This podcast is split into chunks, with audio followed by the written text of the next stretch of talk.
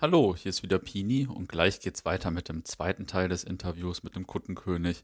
Ihr könnt euch den Kollegen übrigens auch, wie gesagt, in seinem eigenen Podcast in unserer App anhören. Darum geht's auch kurz im zweiten Teil des Gesprächs. Vorher gibt's ja noch ein paar andere Themen. Viel Spaß beim Hören. Wie findest du denn eigentlich euer Lied? Nur nach Hause gehen wir nicht. Das ist, äh, glaube ich, eine der ersten Sachen, die ich irgendwie bei meinem ersten Besuch bei Hertha aufgeschnappt habe. Das war noch, also noch bevor ich aktiv unterwegs war quasi. Ist das irgendwie ein Kultlied oder seid ihr alle völlig genervt oder wie ist das so? also man kann von Frank Zander nicht genervt sein. Punkt. Das, aber aber das, das ist halt, das ist halt Hertha BSC. Ne? Also ganz Fußball Deutschland, alle, alle Vereine legen sich eine Hymne zu und bei Hertha rennen sie durch die Gegend und schreien, wir brauchen eine Hymne, wir brauchen eine Hymne. Und dann kommt irgendeiner um die Ecke und sagt, der Frank Zander hat auf Am Sailing ein Cover äh, ein deutsches Cover gedichtet. Und er hat sich angeboten, das auf Hertha umzuschreiben. Ja, ja, nehmen wir, zack, bumm, keine Diskussion. Ist genommen. Und dann hast du halt, nur nach Hause gehen wir nicht. Äh, was manchmal schon ein bisschen sarkastisch kommt, wenn du irgendwie hast das Spiel gegen die Bayern 0 zu 6 verloren und dann kommt dieses Lied und denkst, aber ich gehe jetzt so was von nach Hause, Freunde. also, ähm, aber es ist, äh, es ist Kult es ist irgendwie Kult. Dieser, dieser, dieser Song und äh, auch Frank Zander, das ist so, das ist so wie eine Berliner Kiezkneipe. Mhm. Ja, irgendwie, das ist so eine, eine schöne Schulle, eine völlig verqualmte Kneipe irgendwo im Kiez an der Ecke äh, und dieses Lied läuft. Und ähm, das ist, das ist für, für die meisten Fans ja auch immer noch Hertha BSC. Ne? Wir wollen mhm. ja gar nicht dieser Big Shitty Club da sein und wir wollen auch nicht äh, hier irgendein Marketingprodukt, sondern wir wollen halt einfach noch, wir wollen die Malocha Berlin sein, wir wollen die Working Class sein und das ist unser Verein. Und Frank Zander verkörpert das. Und mhm. dadurch ist es fast schon egal, was er da singt. Also er könnte auch auf alle meine Entchen irgendwas dahin getrellert haben. es wäre trotzdem einfach so, dass wir sagen, Onkel Frankie ist halt einer von uns. Mhm. Das ist, das ist der im Grunde der die Rotznase aus dem Wedding, der schon in eine Plumpe gegangen ist, gefühlt. Ne? Das ist so ein, deswegen kann er im Grunde auch machen, was er will. Und es gab ja auch verschiedene Versuche, also offiziell waren es nie Versuche, diese Hymne zu ersetzen. Ne? Das, da wurde immer ganz schnell zurückgerudert.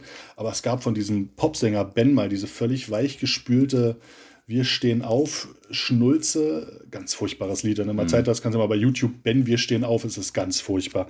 Das wurde aber eine Zeit lang auch zum Zeitpunkt im Stadion gespielt, wo eigentlich nur nach Hause von Frank Zander hätte laufen sollen. Das wurde dann immer davor oder danach gespielt, aber auch nur zwei, drei, vier Mal, weil dann die Fans Sturm gelaufen sind, die gesagt haben, Leute, nicht Frank Zanders Zeit da wegnehmen. Und dann hieß es immer, nein, nein, ach, das war doch jetzt bloß temporär mal kurz, der sollte das gar nicht ersetzen. Na, es gibt auch von ähm, der Band Das Rohr äh, ein Lied äh, Blau-Weiße Fahnen sollen wehen. Das war auch mal eine Zeit lang so in, äh, in Richtung, könnte man als Hymne nehmen hätte auch was gehabt, ist ein, ist ein geiler Song, auch schön, schön, relativ so eine Rockballade im Grunde ist das. Mhm. Aber auch da haben die Leute gesagt, nö, also an Frank Zander führt hier einfach mal kein Weg vorbei. Und wenn äh, Spieler im blau-weißen Trikot äh, ins Stadion einlaufen, dann hat Frank Zander aus den Boxen zu, äh, zu dröhnen. Und ähm, ja, irgendwie, Frank ist die letzte konstante Tradition, die wir noch haben oder eine der letzten und daran muss einfach festgehalten werden. Mhm. Ja, kann ich äh, nachvollziehen. Also, das ist ja auch irgendwie sowas, sowas Geiles als Fußballfan. Da verändert sich ja schon äh, der Sport und das Umfeld und äh, der Verein ziemlich. Und wenn man da so eine Konstante hat, äh, die halt irgendwie so ein bisschen Kult ist und an äh, frühere Zeiten auch irgendwie erinnert, dann ist das natürlich ziemlich cool. Und da äh, habe ich ja schon mal erzählt, dass ich auch mal ein paar Monate in Berlin gewohnt habe und auch einige mhm. von diesen Kneipen, die du erwähnt hast, gesehen habe. Und da fühlte ich mich auch, also das, das, passte auch immer ein bisschen zu diesem ja. Lied, muss ich sagen. Ich wollte gerade ich wollt, ich wollt sagen, da sitzt du doch am Tresen und denkst, ach, nur nach Hause gehe ich jetzt noch nicht. Ja, ja, ja. passte schon ganz gut. Ja, ja. Bei Hertha denkt man natürlich auch schnell an die Freundschaft zu Karlsruhe. Hast du die auch irgendwie miterlebt oder mit, äh, also irgendwie mit mitgelebt quasi? immer noch, immer noch. Also mhm. ähm, im Grunde kenne ich einige, einige Karlsruher schon sein, mein, meine ganze, mein ganzes Fanleben lang, weil du ja im Grunde, was du sagst, also sobald man irgendwie in die Ostkurve Hertha BSC kommt, kommt man am KSC auch überhaupt nicht mehr vorbei. Mhm. Der ist da, der ist da omnipräsent, weil du hast auch im Grunde bei jedem Hertha-Spiel, wenn der KSC nicht parallel spielt, ist Minimum eine Autoladung aus, aus Karlsruhe da. Also die, die zelebrieren das ja auch wirklich ganz extrem. Ich meine, mhm. Hertha-Fans auch, klar, aber die Karlsruher, die, äh, das sind ja so eine, so eine herzensguten, freundlichen Menschen. Ähm, die kommen hier so oft her und die, äh, ja, die, an denen kommst du halt dann auch einfach nicht, nicht vorbei. Und ähm, das ist echt, echt klasse. Also du kannst dich mit denen auch einfach nur anfreunden. Äh, das äh, alleine schon, weil es unglaublich Spaß macht, diesen Akzent zuzuhören, diesen badischen Dialekt. und wie gesagt, also ich kenne da schon einige wirklich 20 Jahre und länger. Und ähm, wir besuchen uns auch regelmäßig nach wie vor immer noch. Und ähm, ich weiß nicht, es war vor zwei Jahren, war ich, vor zwei oder drei Jahren war ich, ähm, nee, Quatsch, kann doch gar nicht so lange her sein. Kurz bevor sie den Wildpark umgebaut haben, war ich nochmal da, äh, beim Spiel gegen Cottbus in, in Karlsruhe. Und ähm, ich durfte, also ich durfte partout gar nichts selber bezahlen. So null, mhm. überhaupt nichts, nada, nothing, rien. Ich war, äh, bin kaum in Karlsruhe angekommen hatte dann äh, so ein Foto vom Stadtschloss dann in, in Karlsruhe in meinem WhatsApp-Status und sofort schrieben mich äh, diverse Leute an und sagen, oh, du bist hier und oh, bist du dann auch im Stadion? Ich sage, ja, ich komme auch ins Stadion, hast du schon eine Karte? Nee, kauf dir keine. Mhm. Und ähm, komm zum Fan-Container, kriegst eine Karte. Da, äh, einer von den Leuten, die ich da kenne, der ist auch bei den äh, bei den Phoenix Suns, mein, mein guter Freund, äh, der Diesel, der hatte mir dann also eine, eine Karte zurückgelegt und äh, der hat mir dann auch noch äh, Pulli der Gegengrade Karlsruhe geschenkt, so einfach, weil, ja, wenn du schon, aber wenn du schon mal hier bist, ne, dann gibst halt noch den Pulli oben drauf und dann ähm, gehst, du, gehst du rein ins Stadion und äh, du wirst von so vielen Leuten, die kommen auf dich zu, sagen, also entweder du kennst die schon und die begrüßen dich herzlich oder die sagen, ey, ich habe dich schon mal in Auskurve gesehen, du bist doch Berliner und dann wirst du von den Leuten in den Arm genommen, weil du mhm. kommst aus Berlin und besuchst den KSC. Das finden die total geil. Also das ist, kann man ganz, ganz, ganz schwer beschreiben. Das ist super klasse und also ich habe da auch wirklich ganz viele schöne äh, Erinnerungen und Geschichten mit den Karlsruhern. Ähm, ich, sie sind uns 2000 und, oh Gott, vier, meine ich, mal äh, hatten wir ein Gastspiel am Aachener Tivoli und da waren auch zwei, zwei Jungs aus Karlsruhe dabei. Die sind dann ganz schnell nach dem Spiel los, weil der VfB Stuttgart hatte in Gladbach gespielt und die waren halt nur zu zweit und sie wollten auf dem Rückweg nicht irgendwelchen Stuttgartern in die Arme laufen. Und es hält sich bis heute eine ganz hartnäckige Geschichte, dass zwei Jungs äh, aus Karlsruhe mit einem Karlsruher Kennzeichen den Mannschaftsbus oder den Bus von Kommando Cannstatt mit äh, Chickenburgern beschmissen hätten auf der Autobahn. Also ob es der Mannschaftsbus war oder der Bus von Kommando Cannstatt, das variiert, je nachdem, wer die Geschichte erzählt. Der Wahrheitsgehalt ist auch nicht, nicht mehr wirklich äh, zu überprüfen.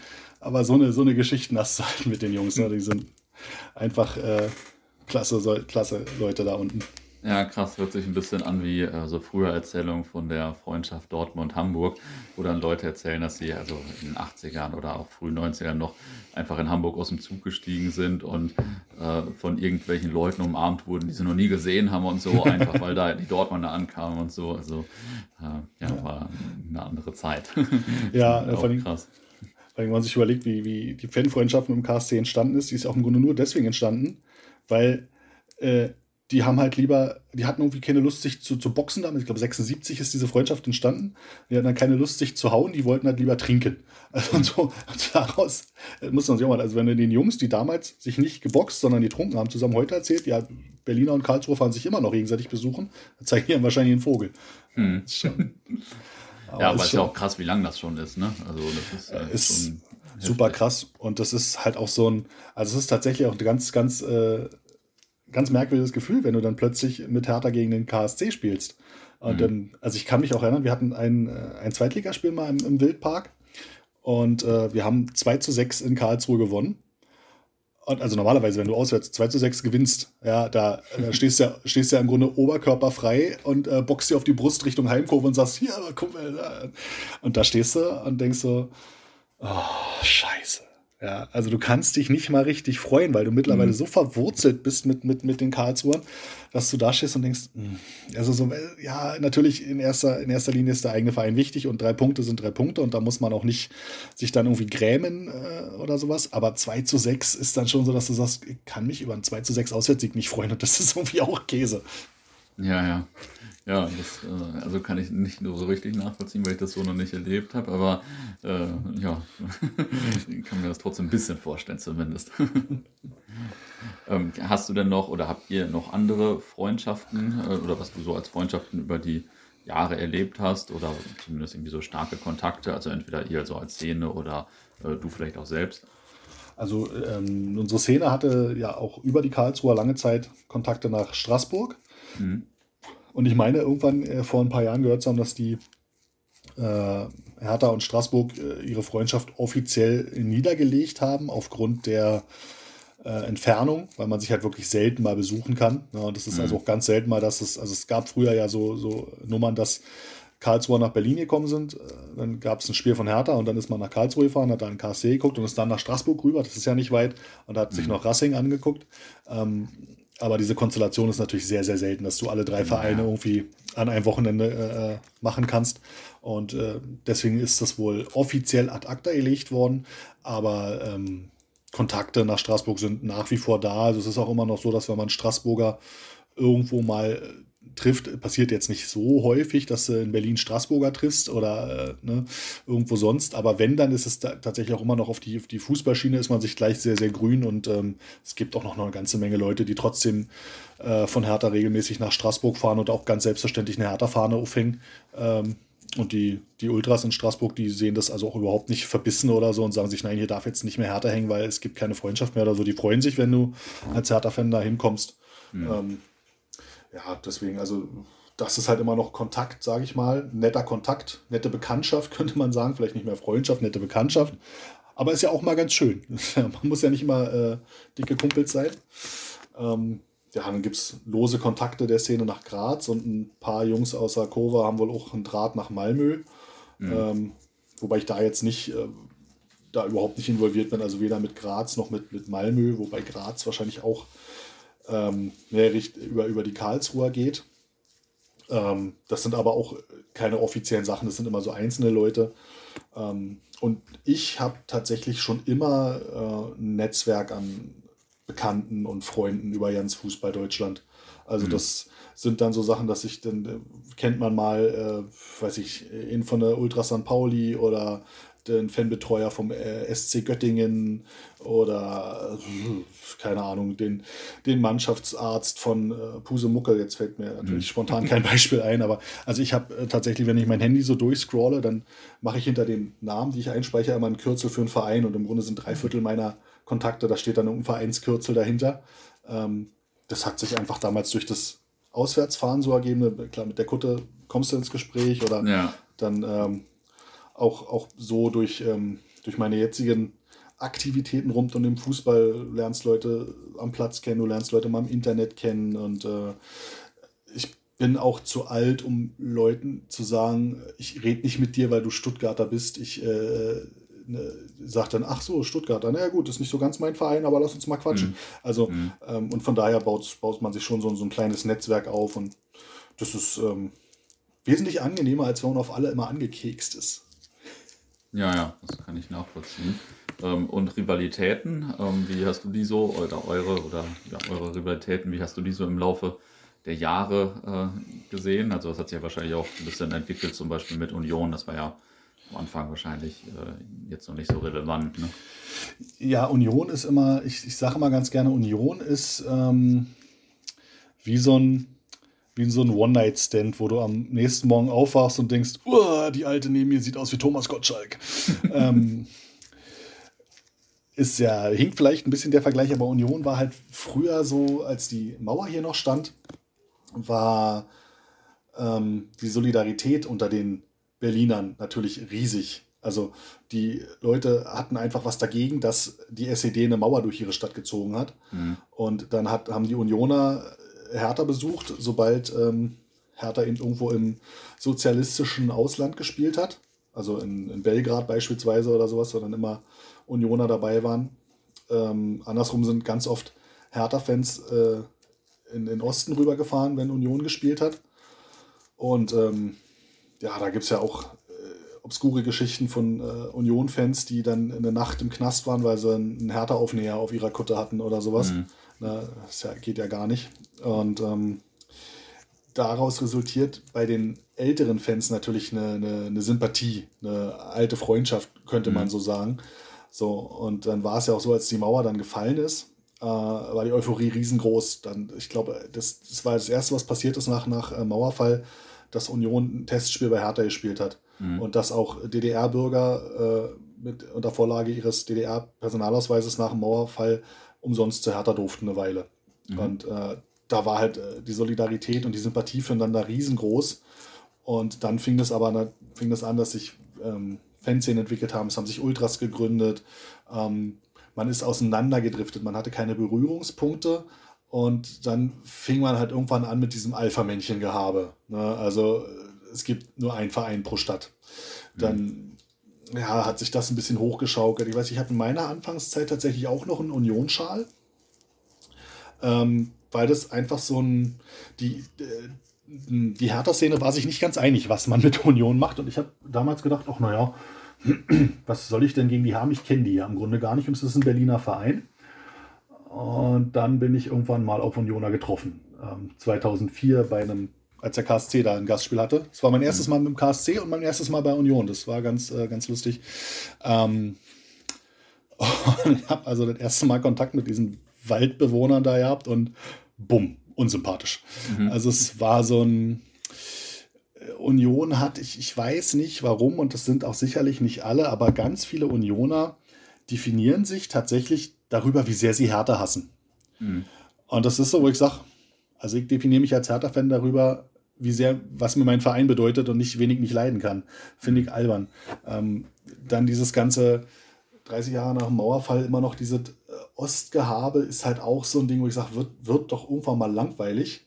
Also, äh, ja, wir können sicherlich noch, wenn wir über Fanszenen sprechen, in Ost und West unterteilen, weil die sich anders entwickelt haben und dementsprechend heute auch anders auftreten. Aber zu sagen, wir sind der Stolz des Ostens, wenn du aus Ost-Berlin kommst, ist halt so, dass du sagst, also ich finde es halt langsam überholt und ähm, mhm. ja, es. Ähm, ist schwierig geworden und dann hat man sich natürlich auch ein paar Mal getroffen. Ne? Unsere Amateure haben da gespielt, der KSC hat da gespielt und äh, dann haben beide Seiten sicherlich nicht viel dafür getan, dass man sich weiterhin gut versteht und dann, um es nett zu sagen, ist es dann auseinandergegangen und jetzt äh, ist es ganz schön, wenn man die anderen nicht unbedingt äh, sehen muss. Mhm. Ja, ja, ist krass, wenn man sieht, wie sich sowas entwickelt. Äh, wenn man so Fanzines von vor 20 Jahren liest und so. Und, äh, wie anders das da noch teilweise war, jetzt so bei Hertha Union oder äh, auch Magdeburg Halle zum Beispiel und so weiter. Das äh, ja. schon, schon was anderes. Ne? ja, auf jeden Fall, auf jeden Fall. Also ich finde das auch unsagbar interessant, weil sich so vieles verschiebt da. Ja? Und es ist so, ähm, die Unioner zum Beispiel, die haben ja keine Berührungspunkte mehr mit dem BFC Dynamo zum Beispiel. Das war ja zu mhm. DDR-Zeiten der, der Feind schlechthin. Ja. Äh, und auch, auch das finde ich halt so, so ein bisschen albern, ja. Da wird dann einfach der, der Erzrivale mal schnell ausgetauscht. Ne? Dann ist es nicht mehr Dynamo, dann ist es jetzt halt härter. Und ja. ähm, hm, ist echt gut. Also, wenn es unbedingt sein muss, dann ist das halt so. Ähm, ich meine, ich, ich berufe mich bei, meinem, bei, meiner Abneigung, bei meiner Abneigung gegen Union tatsächlich auf persönliche Kontakte mit äh, den Leuten aus Adlershof da unten. Und ähm, auch mit der Art und Weise, wie dieser Verein sich darstellen möchte. Ähm, dieses St. Pauli-Prinzip, dieses Kiezverein, ähm, um jeden Preis Kiezverein sein und nach außen hin immer diesen, ähm, wir sind noch an der Wurzel, ne? und hintenrum wird aber auch ähm, das Geld eingeheimst, wo es halt nur geht, weil das mal Business-Bundesliga ist. Mhm. Ne? Da müssen wir uns halt nichts vormachen. Und ähm, aber dieses, dieses Darstellen von dem kleinen Kiezverein, der sich also äh, am besten nur über Mitgliedsbeiträge und äh, Eintrittskarten finanziert, das ist halt Bullshit. Ne? Das ist, aber so, so präsentieren sie sich halt nach wie vor und Hertha ist dann halt der neureiche Westberliner Verein und deswegen muss man die also ganz doll hassen und sag mal so, wenn ihr euch die Vereinsgeschichte von Hertha BSC mal durchlest, dann werdet ihr feststellen, dass der Verein in Ostberlin gegründet worden ist. Mhm. Aber gut, damals gab es halt auch noch kein Westen und Osten, vielleicht zählt es deswegen nicht, ich weiß es nicht. Aber es ist ja auch, wie die immer sagen, äh, zu uns, ihr, ihr Charlottenburger. Und wir sagen, ja, nee, das Stadion steht in Charlottenburg. Unser Verein kommt aus dem Wedding, aus dem hm. Prenzlauer Berg. Wenn, also nicht aus Charlottenburg. Garantiert nicht. Aber ähm, das sind dann halt so die, naja, das ist dann das ist dann halt einfach so in Köpenick und dann soll das so sein. Und wenn die damit glücklich sind, dann sollen sie glücklich sein. Und äh, wenn sie jetzt alle ein breites Grinsen haben, sollen sie sich einfach angucken, wie die letzten beiden Derbys ausgegangen sind und dann ist gut. Ja, ist auf jeden Fall spannend zu sehen, wie, äh, also wie sich auch so ein Ruf so eines Vereins so entwickeln kann, wie der auf einmal so medial so ein bisschen Kult werden kann, sage ich mal, was man ja. Ähm, ja jetzt in den 2000ern auf jeden Fall vielleicht nicht so wahrgenommen hat, sage ich mal. Ja, und das äh, ist schon krass, also, wie sich das ändert.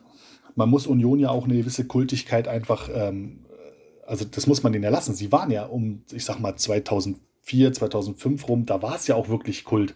Das, das ist halt schon wirklich so. Da war es die Köpenicker Arbeiterklasse, die da hingegangen ist. Und dann waren es eben auch die Fans, die das Stadion umgebaut haben. Und das ist eine Sache, wo man auch als Hertaner sagen muss, ähm, fucking Respekt. Wenn Hertha BSC dazu aufruft, hier ein Stadion zu bauen, da kommen fünf Hansels, aber auch nur an dem Tag. Morgen sind die nicht mehr da. Ne? Bei Union kommen die halt und bauen die. Das muss man ihnen schon einfach lassen. Gar keine Frage nicht. Aber ähm, ansonsten machen sie mit diesen Kultstatus halt einfach ein Marketing. Äh, mhm. Ne? Also ähnlich wie ja auch die St. Pauli-Fans bemängeln, dass dieser Jolly Roger Totenschädel bei St. Pauli mittlerweile ein Marketingprodukt ist. Genauso ist es bei Union halt auch. und mhm. das sind so Dinge, das ist eine Doppelmoral, die geht mir halt auch einfach tierisch auf den Keks. Ja, und der Witz ist ja irgendwie so ein bisschen das, äh, das was jetzt in den, äh, was wir jetzt vielleicht als gut empfinden von 2004, 2005 oder sowas, damals öffentlich, glaube ich, eher einfach nur als arm wahrgenommen wurde. Weil ja, natürlich generell Fußballfans und äh, also der Blick auf Fußballfans und auf Fußball auch noch ein bisschen anderer war vor 2006 und so. Also da oh ja. äh, habe ich das in den Medien auf jeden Fall noch ganz anders wahrgenommen. ja, da habe ich das auch noch ganz anders wahrgenommen, wenn du dann mit äh, in, in, deinem Fan-Outfit nach dem Spiel nach Hause gegangen bist und die Leute die Straßenseite gewechselt haben, weil Fußballfan, kommt ein Fußballfan. Ja. Der, der, der wird uns jetzt vergewaltigen und uns dann umbringen. ja, ja, das war auf jeden Fall echt noch ziemlich anders damals. Mhm. Ähm, was ist äh, mit anderen Rivalitäten? Wie hast du die erlebt? Ich weiß nicht, Cottbus, Gelsenkirchen oder so.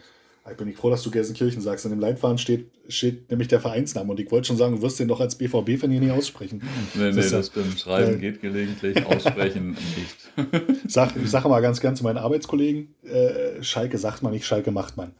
ähm, ja, was soll man zu, also zu, zu Gelsenkirchen, das ist, ähm, wenn du in die, in die äh, Fankurve, in die Ostkurve der BSC reinkommst, dann äh, würdest, wurdest du halt auch direkt, also nicht nur mit, mit der Freundschaft zum KSC konfrontiert, sondern auch mit der Abneigung gegen, gegen Gelsenkirchen.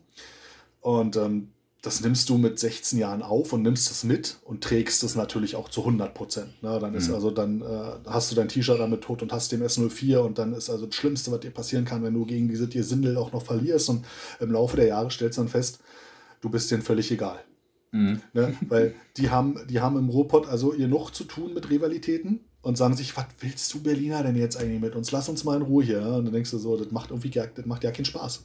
Also mir macht das keinen Spaß. Mhm. Ne? Was, äh, was soll ich mich dann äh, doppelt so freuen, wenn wir äh, in Gelsenkirchen gewinnen, wenn das für den Gelsenkirchener eine Niederlage wie jeder andere auch ist. Wenn der jetzt nicht nach Hause geht und die Woche ist hier laufen, weil er gegen Hertha verloren hat, das macht doch ja, kein, das macht doch ja keinen Sinn. Also ich habe mich, ich persönlich habe mich davon so ein bisschen losgesagt und ich glaube die Ostkurve auch. Also es ist nach wie vor so, es wird noch ein bisschen, bisschen mehr gepusht als ein normales Spiel vielleicht, aber es ist halt so, dass diese, diese Rivalität irgendwie sich im Sande verlaufen hat. Mhm. Weil wir ja auch alle nichts mehr mit dem Ursprung dieser Rivalität zu tun haben. Also im Großen und Ganzen ging es ja damals um den Bundesliga-Skandal. Und ich krieg's auch nicht, ich würde es jetzt nicht mal mehr hundertprozentig zusammenkriegen, ohne nebenbei Google anzuschmeißen, weil es einfach, ich glaube, in den 70ern, also es, es, ist mir so egal. Es ist mir so egal, es ist einfach vorbei. Und ähm, dann konzentriere ich mich halt lieber auf Sachen wie äh, ein VfB Stuttgart, äh, wo man natürlich äh, aufgrund äh, der Freundschaft mit den Karlsruhern nicht ganz so gut auf die Jungs aus dem Neckarstadion zu sprechen ist. Ähm, wobei auch da einer meiner besten Fußballfreunde ist ein Stuttgarter, weil man eben etwa dem Alter ist, wo man sagt, ja, okay, komm, wir können auch mal, ne? Ähm, oder wo man sich eben auch äh, mehr drauf konzentriert, ist so ein bisschen die Abneigung äh, ins Sorbische, also da äh, nach Westpolen, nach Cottbus, weil man ähm, ja da einfach mehr Berührungspunkte hat als mit Gelsenkirchen, ja. weil man da eben auch als, äh, als normal denkender Mensch die deswegen schon hier leiden kann, weil die eben so Sachen wie Jude als Schimpfwort nutzen oder sowas, wo man sagt, gut, also Cottbus kannst du also auch ganz gepflegt mal eine Tonne treten und da macht es halt auch wesentlich mehr Spaß, sich auf diese Rivalität ähm, zu berufen, als nach, nach Gelsenkirchen oder sonst sowas. Mhm. Ja, kann ich nachvollziehen. Ja, ich meine, ähm, auch da gibt es einfach so einen Wandel im Laufe der Zeit. Ne? Das ja. ist schon so, wenn man da nicht gerade äh, 30 Kilometer entfernt wohnt quasi oder so, dann äh, ist, ist, das halt einfach ein bisschen so. Ja, und so auch Gelsenkirchen ist halt so ein Verein, wo ich sage, ist für mich auch so ein, deswegen ein rotes Tuch und ich freue mich über deren momentanen Tabellenplatz. Alleine deswegen, weil sie äh, ganz groß mit zu dem Fußball beigetragen haben, den ich überhaupt nicht mehr leiden kann. Mhm. Und ähm, das finde ich deswegen eigentlich ganz witzig, dass sie jetzt so in dem Loch, was sie sich selber ergraben haben, drin hängen.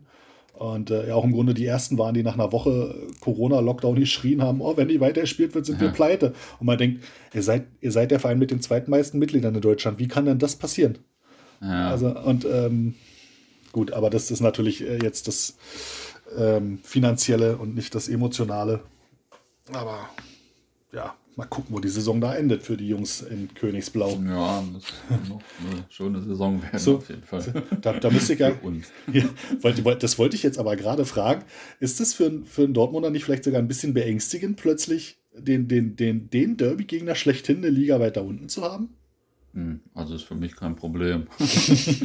ähm, erstens, also ich hänge ehrlich gesagt nicht so sehr am Derby. Es ist natürlich irgendwie äh, ein emotionales Spiel in der Saison, aber das ist ja mittlerweile auch echt einfach nur anstrengend, sage ich mal, mit dem ganzen Drumherum und so weiter und so fort. Das ist, äh, also wenn wir das jetzt fünf Jahre nicht hätten, dann würd, würde mir das vielleicht fehlen, aber also ich kann auf jeden Fall erstmal ein, zwei, drei Jahre darauf verzichten. Glaube ja auch, dass es dann früher, früher oder später gibt, wobei jetzt bei den Finanzen von Gelsenkirchen, da muss man natürlich, äh, also wenn die ja nicht direkt wieder aufsteigen sollten, jetzt, also erstmal, wenn sie absteigen sollten, dann nicht direkt wieder aufsteigen sollten, boah, dann ist da natürlich auch bestimmt äh, schon problematisch. Aber und dann, dann würde ich es bestimmt auch irgendwann äh, schade finden und würde mir vielleicht irgendwann fehlen, aber auch jetzt äh, ein paar Jahre würde ich das schon mitmachen. also das, äh, also ja, kann ich, kann ich verstehen. Ja, weil ich meine, das, das Auswärtsderby, ich bin auch schon, also ich war letzte Saison da, aber sonst fahre ich eigentlich auch relativ selten dahin, würde ich sagen. In, also im letzten Jahrzehnt war ich da relativ selten. Einfach, das ist ja auch totale Scheiße in der Tourenhalle so als Gästefan. Das ist doch. Oh ja. Also das hat ja eigentlich nicht mehr so viel mit dem zu tun, nee, was man eigentlich am Fußball mag, sage ich mal. Dann kommst du da direkt hin und dann hier Kamera und dies, das in der Turnhalle. Das ist natürlich jetzt einfach nicht so schön. Wenn ich jetzt ein äh, Gelsenkirchener wäre und das Auswärtsspiel in Dortmund, das ist ja was ganz anderes mit dem Stadion und mit dem Block einfach und so weiter und mit dem Vorplatz von der Nordtribüne, da würde ich das wahrscheinlich ganz anders empfinden, sage ich mal, und so ja. mitten in der Stadt gelegen und so. Also das, äh, das ist, äh, würde ich dann ganz anders sehen. Aber so, ich sag mal, das Auswärtsspiel fehlt mir eh nicht und hm. ja, das Heimspiel, das äh, also würde ich auch schon ein paar Mal darauf verzichten jetzt. ja, das, das, verstehe ich. Ich hätte auch eine Steigung, wenn wir auf die Derbys verzichten könnten, weil wir, weil äh, Hertha BSC schafft es ja regelmäßig, uns in emotional wichtigen Spielen einfach mal völlig zu enttäuschen. Und das, das habe ich äh, auch irgendwie keinen Bock drauf. Dass du dann. Ja, äh, also klar, das, äh, ich sag mal so, es wurden ja schon genug Derbys im Laufe der Jahre verloren und ja. äh, auch lang genug von äh, Ebbe Sand in der 91. Minute geträumt, äh, auch als er schon lange nicht mehr gespielt hat. Mhm. Von daher ähm, ist auch ganz, ganz okay, äh, dass das dass dann erstmal nicht stattfinden kann. ja, es ist, jährte sich jetzt gerade das äh, zehnte Mal das erste Derby im Olympiastadion in der zweiten Liga gegen Union. Und auch da habe ich diesen Thorsten Matuschka-Freistoß. Also manchmal werde ich da auch noch nachts schweißgebadet wach an denke so, oh, ja, das haben die auch schön zelebriert, by the way. Da. Das äh, ging ja auch völlig viral durchs Netz. Zehn ja. Jahre Thorsten Matuschka. Und ich denke mir so, ja, wir haben jetzt 4-0 und 3-1 gewonnen und haben uns einfach die Hände abgeklopft. gesagt, ja, gut, die Deppen in die Schranken verwiesen, aber wir müssen jetzt da nicht durchs Netz rennen. Und ähm, aber gut, das ist sicherlich auch wieder so eine Mentalitätssache, wo man sagt, da muss der Kiezverein einfach mal den Erfolg, den sie haben, hochhalten. Dann bitte, dann bitteschön. Wenn sie Was? sonst nicht auf dem Briefkopf haben, ne, dann. Ja, also klar, das hängt natürlich auch äh, mit sowas zusammen, was man sonst so hat. Ne? Ja. Ähm, was waren denn jetzt eigentlich so die besten Spiele oder auch Touren oder Jahre oder was auch immer, die du mit Hertha erlebt hast? Oh, das ist ganz, ganz schwer zu sagen. Das ist wirklich ähm, fast unmöglich zu sagen, weil du hast ja in jeder Tour irgendwie was, was Besonderes. Also selbst wenn du jetzt nur von Berlin nach Wolfsburg fährst und äh, 0 zu 0 siehst, du warst ja trotzdem mit, mit, mit deinen Kumpels unterwegs und hast einfach eine gute Zeit gehabt. Ne? Du bist aus deinem Alltag ausgebrochen, du konntest mal der asoziale Fußballfan sein und äh, ne, du konntest also mal ein bisschen quer durch den Zug rülpsen oder so, so ein Blech machen. Du konntest halt einfach mal, ja, einfach mal, ich sag, klingt jetzt ein bisschen kitschig, ne? einfach mal so frei sein. Das, das waren ja im Grunde, im Großen und Ganzen damals diese, diese Touren. Ja, absolut. Ähm, und deswegen ist es, finde ich, schwer, da was auszuwählen. Also wenn ich was auswählen müsste, dann wäre es sicherlich so, und dann wären es so, so eine Highlights wie Westfalenstadion 2006. Also A, als das erste Mal für mich im Westfalenstadion war und dieses Ding natürlich schon beachtlich ist. Ne? Also diese gelbe Wand, da ist schon, da kriegst du als Fußballfan schon eine Gänsehaut, muss man sagen. Mhm. Das, ähm, und wir hatten halt in diesem Jahr, irgendwie, wir haben irgendwie 28 Jahre nicht in, in Dortmund gewonnen, aber in diesem Jahr dann doch irgendwie 2 zu 1 äh, wie auch immer gewonnen. Und das war auch so ein völlig abgefucktes Spiel. Ich glaube, da stand es nach 32 Minuten auch schon 1 zu 2. Und dann hatten wir wirklich 70 Minuten Dauerdruck vom BVB auf unser Tor. Und äh, Christian Fiedler, damals im Kasten von Hertha, hat, glaube ich, das Spiel seines Lebens gemacht. Euer, euer Alex Frei, der hat da regelmäßig in den Rasen geboxt vor Frust. Und ähm, äh, das war halt so ein Spiel, wo du, wenn du dich zurückerinnerst, hat es Tage gedauert, bis der Schiri endlich abgepfiffen hat. ja. Und wenn du dann aber so ein Spiel gewinnst, dann ist natürlich diese Emotion, die du dann da rauslässt auf einmal, ähm, die ist schon geil. Also die nimmst du irgendwie schon dann mit und die behältst du schon im Kopf. Oder wir sind 2009, da sind wir nach, nach Gelsenkirchen gefahren mit dem, mit dem Mannschaftsbus der, der Handballmannschaft Füchse Berlin. Ich weiß nicht mehr, wie wir an diesen Bus rangekommen sind, mhm. aber wir hatten ihn und das war natürlich der Hammer, weil ähm, der unglaublich bequem war und relativ einen breiten Gang hatte. Du konntest also da einfach ähm, dich austoben in diesem Bus. Und ich weiß, ich weiß noch, dass ich irgendwann gedacht habe, so, ich muss mich jetzt mal hier zwei, zwei, drei Stunden hinlegen, weil ich bin so rotzevoll, aber das ist ja auch schon. Und habe auf die Uhr geguckt, halb neun am Morgen. so, so, richtig, so richtig hart asozial. Ähm, hat aber einfach Spaß gemacht. Ich glaube, wir haben das Spiel ja nicht gesehen, weil Stress mit der Polizei und haben 4-0 verloren und im Grunde war das der, der Sargnagel in den ersten Abstieg, aber die Tour war einfach so geil, weil du einfach äh, manchmal hast du ja diese, diese Busse, wo alles stimmt. Wo von, von, von äh, Abfahrt bis Ankunft einfach alles stimmt und du nur Spaß hast. Nichts nervt, alles nur geil ist. Und das war halt irgendwie so eine Tour. Oder dann 2011 ähm, unser erster Aufstieg oder mein erster Aufstieg mit Hertha. Ich meine, gab ja schon viele Auf- und Abstiege dieses Vereins, aber den ersten Aufstieg, den ich miterlebt habe, in Duisburg, ähm, wo wir einfach auch, wo der Block einfach so eine, von vornherein so eine Eigendynamik hatte weil du, mhm. wir haben, glaube ich, einen Punkt gebraucht für den rechnerisch sicheren, sicheren Aufstieg und haben relativ schnell 1-0 geführt und Duisburg hatte ja keine Lust mehr, irgendwas zu machen und wir haben einfach da 90 Minuten, das ist einfach 90 Minuten die Sau rausgelassen, ne? wenn du, mhm. wenn du vom, vom ganzen Grölen schon so eine Halsschmerzen hast, dass du fast würgen musst, weil der Hals so trocken ist und du aber trotzdem einfach immer noch weiter, weiter, weiter. Ähm, das war, das waren tolle Sachen und ansonsten also so, weil ich bin so ein absoluter ähm, Fußballromantiker und deswegen ist, glaube ich, vielleicht meine schönste Zeit bei Hertha tatsächlich immer noch meine, meine Anfangszeit. Ne? Noch nicht umgebautes Stadion, äh, mhm. keine Schalensitze, sondern diese alten äh, Schienbeinschoner, Brecherbänke und Michael Preetz nicht als nerviger Manager, sondern als super Stürmer und also das sind so meine, meine besten Zeiten, glaube ich, gewesen. Mhm. Und wie geht es dir jetzt in den letzten Jahren dann so als Hertha-Fan, also jetzt mit äh, Lars Windhorst und so? Ja, ich mag Onkel Lutz nicht. Also ähm, es ist sicherlich so, dass, dass man sich ja eigentlich hätte man sich mit dem Gedanken schon anfreunden müssen und können, dass irgendwann so ein Investor aufschlägt. Das, mhm. im, im, Grunde war es nicht überraschend und trotzdem war es äh, ein ganz fieses Gefühl und es wurde auch viel diskutiert äh, innerhalb der der Fanszene, ob man dem Janssen denn jetzt die Chance geben soll oder nicht, wobei ich mir gedacht habe, ja gut, und was, wenn nicht? Also er wird kommen, so oder so. Er, ne, sieht, sieht das Ding ja nur als äh, finanzielle Anlage, der wird sich von uns jetzt nichts sagen lassen und dann ähm, Kamanu. Ähm, und das ist ein ganz, eine ganz fiese Situation, weil ich eigentlich immer mein Fußball gelebt habe äh, nach dem Motto, ähm, hate the business and love the game. Mhm. Und das geht jetzt aber eigentlich nicht mehr, wenn der eigene Verein plötzlich ganz großes Zugpferd von diesem Business geworden ist. Ja, und also, wenn ich mir jetzt so vorstelle, wir schießen ein Tor gegen diese 18,99 Euro Sinsheimer, ähm, was heißt das? Das heißt dann, dass äh, Onkel Lutz mehr Geld als äh, der Sohn einer, ich sag's nicht, aber als Onkel Dietmar, als Onkel Dietmar hat. Oder mhm. was, was sagt uns denn das? Und das, ich kann mich da, ich, ich kann mich da nicht drüber freuen. Mhm. Das sind, ähm, ich habe, ich, ich, worüber ich mich tatsächlich freue, und das ist wirklich abstrakt, ist unser Tabellenplatz und die eventuelle Aussicht auf einen Abstieg sportlich. Mhm. ich hatte kurz nach dem Einstieg des Investors damals einen, einen satirischen Text verfasst ähm, mit, einem, mit einem Ausblick, was in den nächsten Jahren bei Hertha so passieren könnte.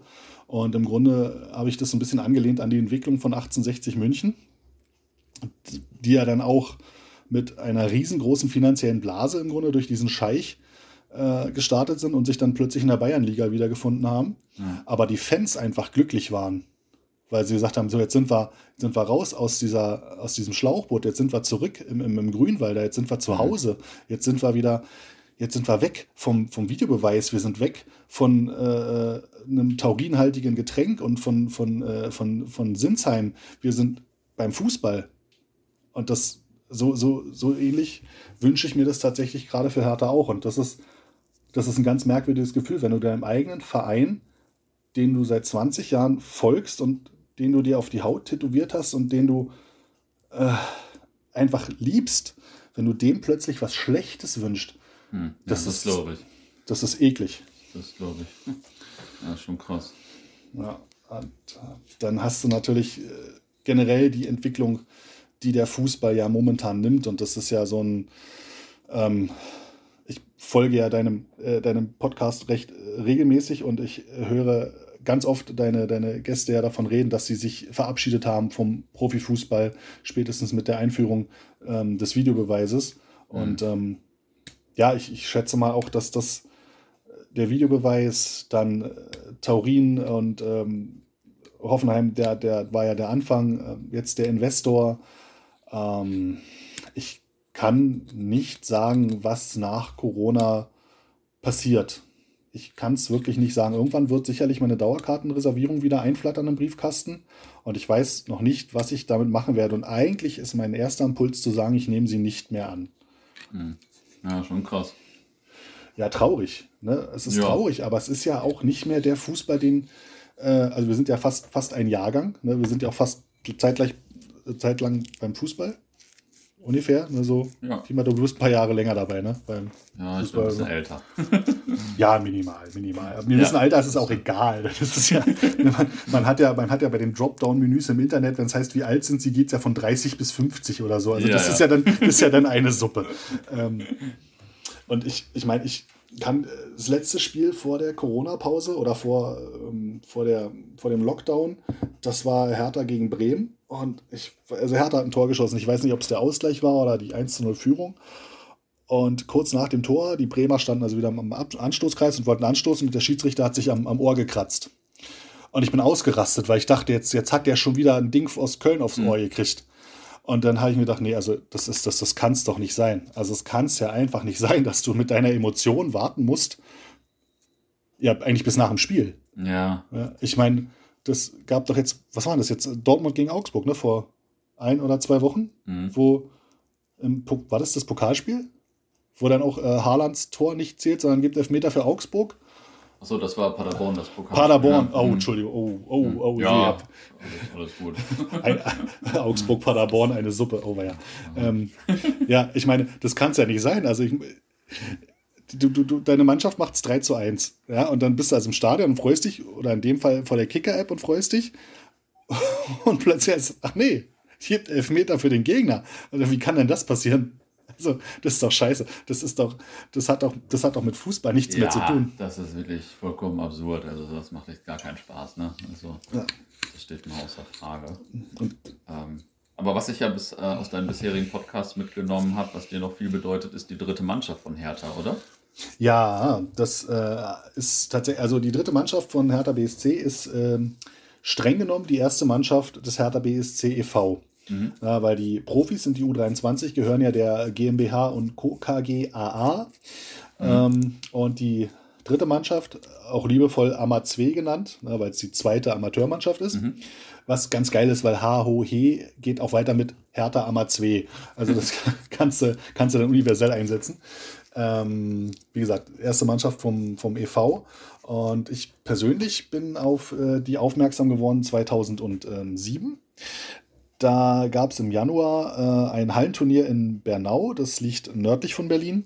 Und einer der beiden dortigen Vereine, der FSV Bernau, richtet alljährlich im Winter ein Hallenturnier aus, den Hussiten Cup. Ähm, nicht schlimm, wenn man es nicht kennt, ist halt so, so, so eine Dorfgeschichte da. Mhm. Und ähm, wir hatten halt damals gelesen, Hertha BS10 im Teil. So, und wir sind dann also los Richtung Bernau ähm, in diese Sporthalle da und wir hatten ja keine Ahnung, was mit welche Hertha da spielt. Wir haben eigentlich gedacht, die U23 würde da spielen, weil wir einfach 2007 jung waren und keine Ahnung hatten. Dann festgestellt sind die Hertha Ammer 2. Und dann haben wir uns da ein bisschen zum, zum Nappel gemacht in der Halle und haben so einen Ammer 2 Support quasi über den Tag aufgezogen. Äh, war ganz lustig. Fand, fand, die Mannschaft fand es auch, glaube ich, ganz, ganz, äh, ganz lustig. Ähm, das war für uns halt auch mal was ganz Neues, mit äh, Spielern von Hertha BSC dann auch zwischen diesen Spielen in, in, ins Gespräch zu kommen. Ne? Das mhm. hast du, hattest du zu dem Zeitpunkt ja nicht, weil Profis waren weit weg, waren damals auch noch alle gefühlt irgendwie viel, viel älter als du selber und die Jungs da waren ganz, die haben sich total gefreut, dass wir uns da zum Hampelmann machen und ähm, mhm. dann haben wir die auch ähm, ein paar Wochen später beim Pokalspiel, also Berlin-Pokal der unteren Herren quasi, da haben die gespielt gegen die zweite Mannschaft von Union. Ähm, auch großartig, weil wir waren, glaube ich, dann 20 Leute in Blau-Weiß, 8 in Rot und äh, fünf Mannschaftswagen vor diesem Sportplatz. Also äh, ganz, ganz klasse. Ähm, und äh, die Ama 2 haben sensationell im Elfmeterschießen äh, gewonnen. Und das war natürlich super. Und dann sind wir da regelmäßig hingefahren. Die spielten immer oder spielten immer Sonntagmorgens so gegen elf und das machte sich ganz gut. Wenn du dann von der Auswärtsfahrt wiedergekommen bist, dann hast du halt schnell irgendwie drei, vier Stunden geschlafen und dann bist du zu der äh, zu den Amazwe losgefahren. Dann ist das irgendwann ein bisschen eingeschlafen, weil, naja, irgendwann kam man Sonntag früh nicht mehr ganz so gut raus. ähm, und jetzt in den letzten Jahren ist es wieder ein bisschen aufgelebt, auch weil ich äh, Leute kennengelernt habe aus der äh, ehemaligen Hertha-Szene, die jetzt ähm, auch gar nicht mehr zu den Profis gehen, sondern nur noch zu der dritten Mannschaft, weil die eben die erste Mannschaft des EVs sind. Mhm. Ah ja, krass. Und äh, der Spielort ist in der Nähe der Plumpe, habe ich äh, richtig verstanden, glaube ich. Und es war mhm. irgendwie deine Idee sogar da, oder? Äh, ja, also es, es, ist so, dass die AMA 2 haben, ähm, die werden von, von dem, vom Verein Hertha BSC ein bisschen stiefmütterlich behandelt. Also mhm. es ist halt so im Grunde, äh, glaube, hat es mal angefangen wie so eine Art Franchise, ne? dass da so eine Freizeitmannschaft gekommen ist, die gesagt hat, hey Hertha, wollen wir wollen als eure dritte Mannschaft spielen. Und Hertha hat gesagt, ja, macht, macht doch. ja, und ähm, das geht jetzt aber auch schon eine ganze Weile so und ähm, aber dadurch sind, sind die Amazon halt irgendwie so ein bisschen außen vor. Ne? Die dürften zwar auch auf dem Olympiagelände spielen, also das bietet Hertha BSC den schon an.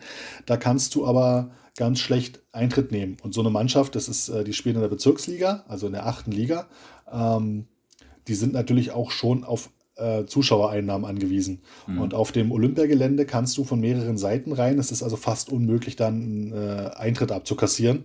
Mhm. Und äh, deswegen möchte, möchten die äh, Amateur das nicht ganz so gerne. Die haben halt lieber irgendwie einen eigenen kleinen Platz irgendwo. Die haben lange im Wedding gespielt.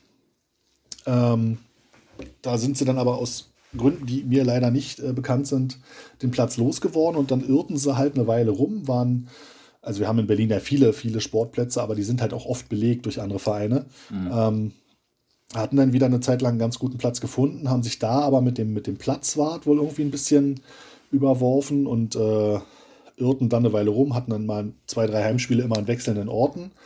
Und ähm, dann wirkte es so, als hätten sie im Stadion Rehberge beim FSV Bernau, äh Quatsch, der FSV Bernau, beim, ähm, im Wedding äh, äh, eine Heimat gefunden da hat sich dann der Vorstand des Heimvereins aber wieder drum, also es war völlig, völlig bescheuert eigentlich alles. Und ich hatte dann mit meinem Kumpel Ramon, der ist einer von denjenigen, die früher in der aktiven Fanszene Hertha BSC waren und jetzt nur noch zu der dritten Mannschaft gehen, weil er eben auch einer von den Leuten ist, die sagen, nee, also mit Videobeweis und Investor und alles ist nicht mehr mein Fußball, ist auch nicht mehr, das ist, ist nicht mehr mein Verein. Ich mhm. gehe zu einem Amazue. Und der organisiert da unglaublich viel. Der hat also auch ähm, Dauerkarten designt und wollte die eigentlich verkaufen zum Preis von äh, 25,07 Euro, also angelehnt an das Gründungsdatum. dann kam der Lockdown, dann ist er, weil, er, weil wir damals alle noch gehofft hatten, dass es bald weitergeht, hat er die 18,92 Euro teuer gemacht, die Dauerkarten, also dann fürs Gründungsjahr. Ähm, ja gut, jetzt kann er sie leider wahrscheinlich in eine Tonne treten. Mhm. Aber wie gesagt, er organisiert da eine ganze Menge. Und der hatte mir dann irgendwann mal erzählt, dass es wirklich anstrengend mit Platz finden. Und ich habe ihn gefragt, wie es denn aussieht, ob denn der Platz äh, auf dem ehemaligen Plumpenareal nicht, nicht frei wäre. Und da sagt er, das ist eine gute Idee, da wird er sich mal drum bemühen. Also vielleicht habe ich so einen Anstoß gegeben, aber äh, der, der Dank dafür, dass man dort jetzt spielt, gebührt, glaube ich, äh, mehr ihm als äh, mhm. irgendjemand anderem. Und das ist halt auch nicht ganz, ähm, das hatte ich ja in meinem letzten Podcast gesagt, das ist das Areal der Plumpe und da kam dann auch ein Bekannter von mir, ähm, Forum vom Förderkreis Ostkurve auf mich zu und sagten, aber eigentlich ist es nicht ganz das Areal. Ja, es ist nicht ganz das Areal. Also auf dem Areal, wo die Plumpe einst stand, steht jetzt so ein völlig hässlicher Sozialbau. Mhm. Ähm, aber auf der anderen Straßenseite quasi, da ist ein Platz. Und ähm, auf dieser Straßenseite steht auch äh, die ehemalige Hertha-Villa. Das ist heute, glaube ich, ein Hostel. Äh, also das ehemalige Vereinsheim von Hertha BSC. Und im Grunde ist es also so, du kommst nicht näher ran an den ursprünglichen Verein als auf diesem NNW-Platz, der auf der anderen Straßenseite von der Plumpe liegt, beim Hertha BSC e.V. Äh, erste Mannschaft. Näher ran kommst du halt nicht mehr an den Originalverein im Grunde.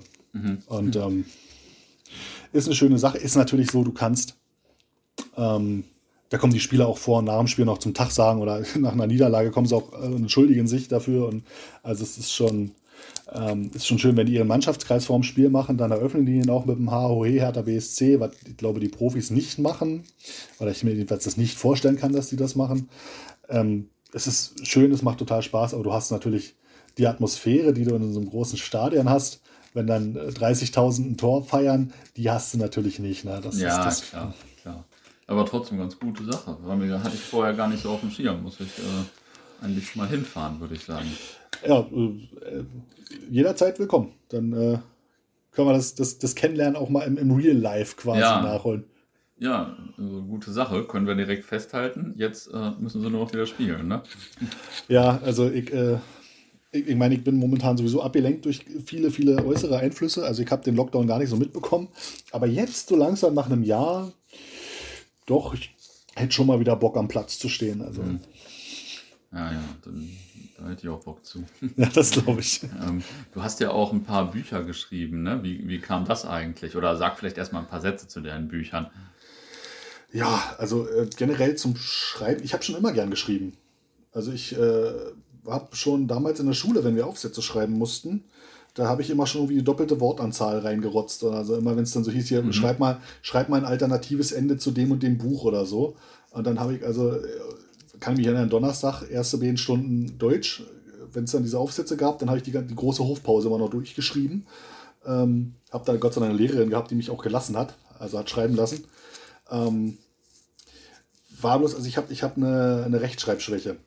Und das mhm. ist natürlich dann total belastend, wenn der Inhalt dieses Aufsatzes eine 1 ist, die Rechtschreibung eine glatte 6, dann hast du die Durchschnittsnote 3 es demotiviert natürlich ungemein. Ne? Mhm. Das ist also auch diese Rechtschreibschwäche ist halt einer der Gründe dafür, dass äh, ähm, ich meinen äh, ursprünglich wollte ich ganz gerne mal berufsmäßig schreiben, aber mit einer Rechtschreibschwäche in einer Zeit, wo es also noch nicht mit Rechnern geht, sondern wirklich nur noch per Hand, mhm. ähm, da fällt es halt flach. Ne? Wenn du eine Rechtschreibschwäche hast, dann kommst du auch nicht zum Abitur. Dementsprechend kannst du nichts studieren, was irgendwie in die Richtung dann später mal geht mit Schreiben. Mhm. Ähm, ja, genau. Deswegen habe ich das Schreiben also auch quasi mit, mit dem Ende der Schulzeit gelassen und habe dann 2004 wieder angefangen, als nämlich äh, der Vorsitzende von dem Hertha-Fanclub Lusander, mein guter Freund der Jens, der hat immer Auswärtsberichte geschrieben zu, naja, zu den Auswärtsspielen halt. Mhm. Und ähm, das fand ich total spannend und habe damit auch mal angefangen. Und ähm, diese Auswärtsberichte sind dann immer auf der Bären-Homepage gelandet. Und ähm, diese Homepage war aber so ein bisschen das, das Sorgenkind, weil ähm, man sich nie oder wir uns nie darauf einigen konnten, wie soll die genau aussehen, was muss darauf, muss die interaktiv sein, muss die, äh, muss, muss da irgendwie jede Woche, äh, müssen da News durchlaufen oder soll die relativ starr sein oder ach, keine Ahnung, jeder hatte irgendwie eine bessere Idee, aber keiner wollte sich auch wirklich drum kümmern. Oh, und irgendwann ist diese Homepage dann, ich weiß gerade gar nicht, ob es sie noch gibt. Ich weiß, ich habe den Server gekündigt, auf dem sie liegt.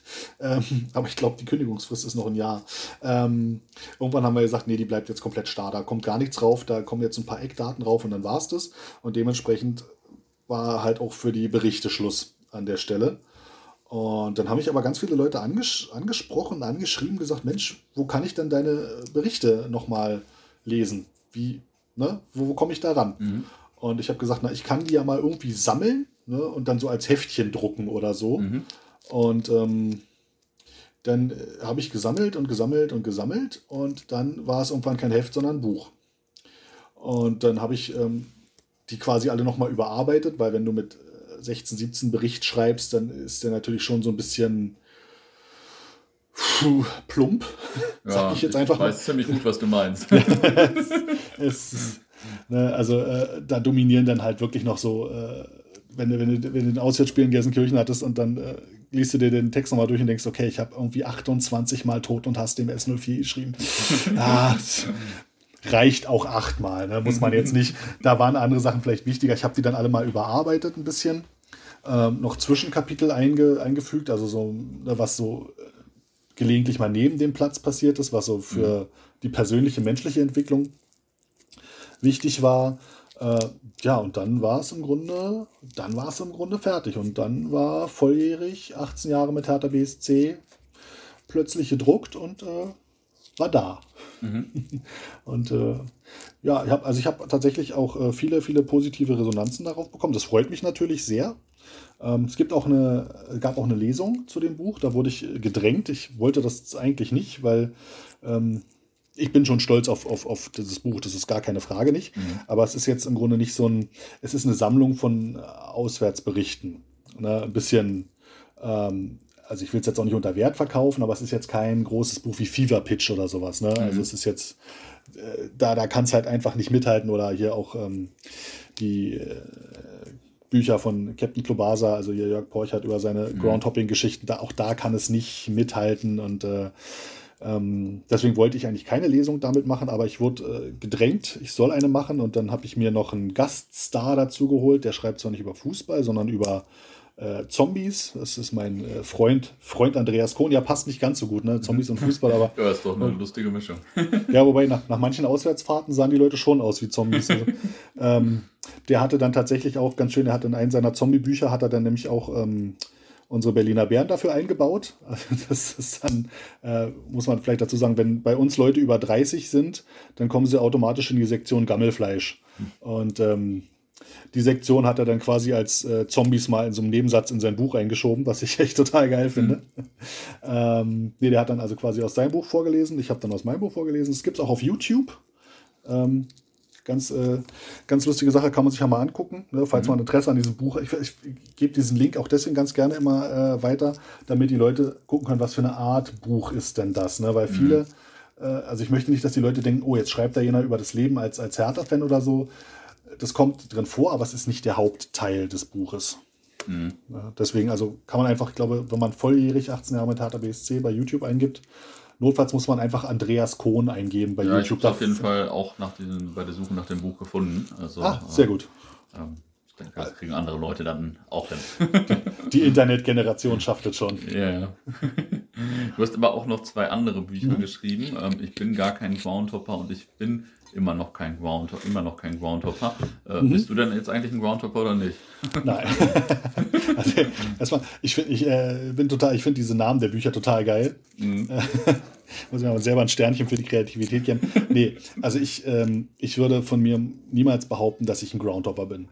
Ich bin jemand, der dieses wunderschöne Hobby des Groundhoppens betreibt. Mhm. Aber ein richtiger Hopper hat ganz andere oder legt den Fokus ganz anders als ich. Also ich mhm. will ähm, ein Fußballspiel gucken.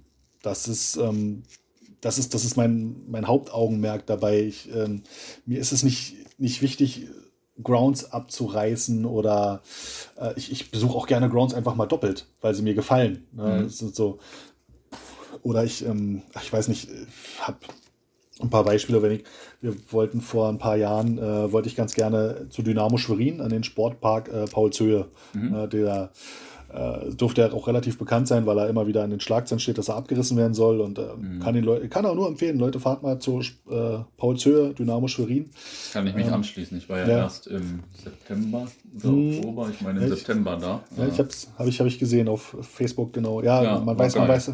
Ja, super Ding da. Und ähm, weil die Großeltern meiner Frau in Schwerin wohnen, wollte ich das halt mal mit einem Besuch da äh, verbinden. Und dann ist aber dieses Spiel aufgrund der Witterung, das war im, im, März 2018 und da war dann also schweinekalt. Und der Rasenplatz war gefroren und die mussten in den Sportpark Blanco ausweichen äh, auf dem Kunstrasen. Und ja, Groundhopper wäre halt zu diesem Kunstrasenplatz gefahren. Er hat gesagt, mhm. scheiß drauf, dann kreuze ich halt den Kunstrasen im Sportpark Blanco. Hat er gesagt, nee, habe ich jetzt irgendwie ja keinen Bock drauf. Und dann war ich halt, obwohl auch noch diverse andere Spiele in und um Schwerin stattgefunden haben, waren wir halt bloß auf dem Kaffee bei den Großeltern und nicht noch ähm, bei einem Spiel. Ja, mhm. das ist so, wenn du das in einem richtigen, also in Anführungszeichen richtigen Groundhopper erzählst, jetzt zeige ich dir einen Vogel und sagt, ja, ist doch Bescheid. Naja, klar, also, der hätte schon noch zwei andere Grounds weggehauen. Äh, wahrscheinlich schon, ne? oder ich weiß nicht, in, in, in Dublin, da ist mir auch mal ein Spiel, sogar also im selben Jahr, im selben Monat, ein paar Wochen später, äh, auch ausgefallen aufgrund ähm, von drei Schneeflocken, also die Iren sind ja total bescheuert, weil Hurling können sie spielen, ne? aber Fußball ist ausgefallen, zum Kotzen. Und ähm, da wären halt auch noch, da wäre in der, äh, wie hieß sie denn da, äh, Senior Football League oder was das da ist, ich glaube, das ist die dritte Liga in, in, in Dublin, mhm. das ist ja schon eine Stadtliga dann. Da hätte aber wohl noch äh, ein Kick stattgefunden, aber so ein Stück auch außerhalb der Stadt. Und es hätte unsere, weil wir waren nur über ein verlängertes Wochenende da, das hätte unsere ganze Planung durcheinander gebracht. Und ähm, also sicherlich hätte ich meine Frau bequatschen können, dass wir es machen. Dann hätte ich aber eine saure Frau gehabt die ganze Zeit, was, was auch wirklich nervt. und, und ähm, wollte ich halt, wollte ich ihr halt auch einfach nicht antun, diesen Kurzurlaub jetzt kaputt zu machen für ein Spiel, was das Niveau der sechsten Liga äh, in Deutschland hat. Und mhm. auch da wäre halt ein richtiger Groundhopper gesagt, ja, Mäuselchen, da muss du jetzt halt durch. Ne? Ähm, deswegen, also das sind so Sachen, ähm, ich lasse halt auch einfach mal ein Spiel liegen, wenn es nicht so in den Kram passt. Und ich bewege mich halt auch nicht, gar nicht weit weg von Berlin oder selten. Berlin-Brandenburg mache ich oft, mache ich viel. Äh, aber so exotische Ziele sind ähm, selten bis gar nicht da. Ne? Das ist dann schon so, wo du sagst, macht ein Groundhopper halt auch ganz, ganz anders. Mhm. Ja, klar. Also ich sag mal, Groundhopper oder Groundhopping ist ja von bis, sage ich mal. Ne? Mhm. Das ist ja, ähm, ist ja wirklich sehr viele unterschiedliche Arten, dieses Hobby auszuleben. Ja, das, das Schöne an diesem Hobby ist, es gibt ja im Grunde kein richtig oder falsch. Ne? Also jeder, ja. es gibt ja auch Leute, und da, da fasse ich mir zum Beispiel den Kopf, die sagen, ich mache 45 Minuten Groundhopping. Das ist ja. für mich eine Sache, wo ich sage, also wenn ich nicht weiß, wie es am Ende ausgegangen ist und wie geil ist denn das, wenn du dir ein Fußballspiel anguckst und der 93. Minute fällt das entscheidende Tor. Ja. Ja, ja. Also das, das sind die Momente und das, äh, das ist Fußball für mich. Und da ist es halt nicht wichtig, ob ich den Platz schon habe oder nicht. Oder ähm, wie gesagt, es gibt kein richtig oder falsch, es ist das Schöne, aber es wäre wirklich, ich, ich fände es vermessen, wenn ich mich Groundhopper nenne. Also ich glaube, ich habe äh, 202 Grounds oder so. Ähm, das ist jetzt, es ist auch wieder Definitionssache. Ne? Meine Frau würde jetzt sagen, ist schon eine ganz schöne Menge. äh, wenn ich mir dann aber angucke, ich meine, ich ja, äh, kann ja deine Grounds ja auch in dieser lustigen Sammler-App da sehen. Oder äh, von ähm, meinem äh, äh, Freund Captain Klobasa, äh, wenn ich mir da angucke, was da für Grounds abgerissen worden sind, und ich sage, ja, ist gut, dann der, schon. Ne? Der ist natürlich auch extrem, ne, wenn ich das immer so sehe. ja, richtig, aber es ist, also es ist ja nicht, ich weiß, ein, ein Freund von mir, der ähm, äh, wohnt hier auch in Berlin, in, in, Wartenberg, ist auch ein netter Zeitgenosse und äh, Vollblut Groundhopper. Und sein Sohn ist zehn Jahre, oh Gott, ich will jetzt nicht ich glaube, der ist um die zehn Jahre alt. Und der hat einfach mal mehr Grounds als ich, weil er mit Papa, weil er mit Papa immer unterwegs ist. Ne, und das ist halt so Sachen, wo ich sage, komme ich nie ran. Aber will ich, also es ist gar nicht in meinem Interesse. Ne? Ja. Ich, das muss auch einfach jeder selbst wissen, was er machen Richtig, will. aber wie gesagt, deswegen fände ich es halt total vermessen von mir zu überhaupt nicht für einen Groundhopper. Das, das, dieses, dieser Begriff Groundhopper, damit geht schon eine gewisse, also ja, will fast sagen, Verantwortung einher. Irgendwo, mhm. ne, also deswegen, deswegen auch die Titel der Bücher, damit da ja keiner auf falsche Gedanken kommt. Es sind halt, äh, im Grunde schließt es an, an volljährig. Ähm, und in erster Linie ist es halt so, ich habe 2016 meinen Facebook-Blog des Kuttenkönigs kleines Fußballtagebuch gegründet, um wieder meine Berichte online stellen zu können, mhm. weil äh, schließlich wieder Kreis, ich schreibe halt unglaublich gerne. Also es macht mir tierische Spaß zu schreiben und äh, Fußball ist auch noch einer meiner absoluten Lebensmittelpunkte. Deswegen ist das die Kombination aus Schreiben und Fußball ist der absolute Hammer. Ähm, und um diese Berichte online zu stellen, habe ich diese Seite ins Leben gerufen. Und ähm, dann ist es nur so, dass meine Mutter zum Beispiel oder auch meine Großeltern, die haben kein Facebook und aus irgendeinem Grund wollen sie sich da auch nicht anmelden. Mhm. Man, man, kann sich jetzt schon ein bisschen zickig haben, ne? aber gut, sie wollen sich halt da nur nicht anmelden. Ähm, und äh, daraufhin habe ich dann auch angefangen, manchmal ähm, Sachen auszudrucken, also Berichte einfach äh, im Word-Dokument auszudrucken und ihnen mitzugeben. Äh, das ja, fanden sie immer ganz lustig und dann war das aber auch, wie, also irgendwie war es mir irgendwann mal zu anstrengend, das immer auszudrucken, wieder hinzubringen und, ja. und dann habe ich es halt auch gesagt, gut, dann, dann sammle ich das jetzt halt wieder und ähm, weil ich zu dem Zeitpunkt schon so viele alte Berichte hatte und gesagt habe, ach naja, dann kannst du die ja auch bei der Gelegenheit gleich einfach mal nochmal überarbeiten, weil auch da, ne, wenn du mit 20 schreibst, liest das mit 30 durch und denkst, ach du grüne Neune. ähm, von den Rechtschreibfehlern ganz abgesehen, aber trotz Rechtschreibschwäche entwickelt man sich ja auch irgendwann weiter, wenn man viel schreibt und weiß also irgendwann, wann man G und wann man K einsetzen muss und ähm, habe die ganzen alten Berichte überarbeitet und plötzlich war es auch wieder ein Buch voll und während ich die alten Berichte überarbeitet habe, sind so viele neue dazugekommen, dass der, äh, ich bin immer noch kein Groundhopper, äh, auch schon wieder voll war. Und mhm. dann habe ich gesagt, gut, dann warum nicht? Ähm, dann schmeißen wir das jetzt eben auch noch mit dazu und auch, ähm, ja, da ist es so, es sind Sammlungen von Spielberichten. Das, das muss man wissen, wenn man die Bücher sich äh, aneignet. Und ähm, wenn man das weiß, dann gefällt es den Leuten auch eigentlich ganz gut, weil es dadurch relativ kurzweilig ist. Mhm. Aber, ja, ja. das, das glaube ich. Also die Titel sind auf jeden Fall schon ziemlich lustig. ist schön. ja, die, die, treffen schon sehr meinen Humor.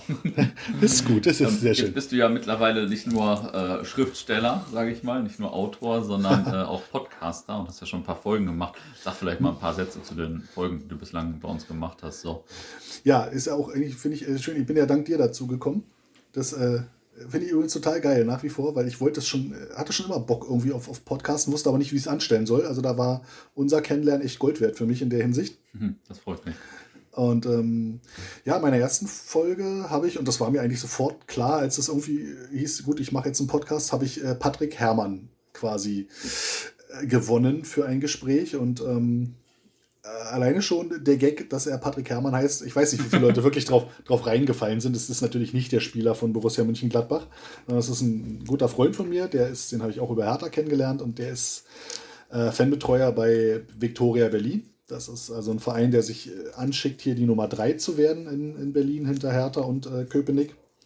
Und ähm, ich fand ihn jetzt als Gesprächspartner auch spannender, als der Patrick Herrmann von Gladbach hätte sein können. Ja. Weil ähm, es schon interessant ist in der, in der Regionalliga halt, ne? mal hast du die Vereine aus Leipzig, Lok und Chemie, die also schon ein paar hundert mitbringen und mal hast du dann ähm, wie den Malchower SV, der dann zwei, zwei Auswärtsfans mitbringt. Deswegen war das für mich relativ interessant, mal mit einem Fanbetreuer einer Regionalligamannschaft zu sprechen. Mhm.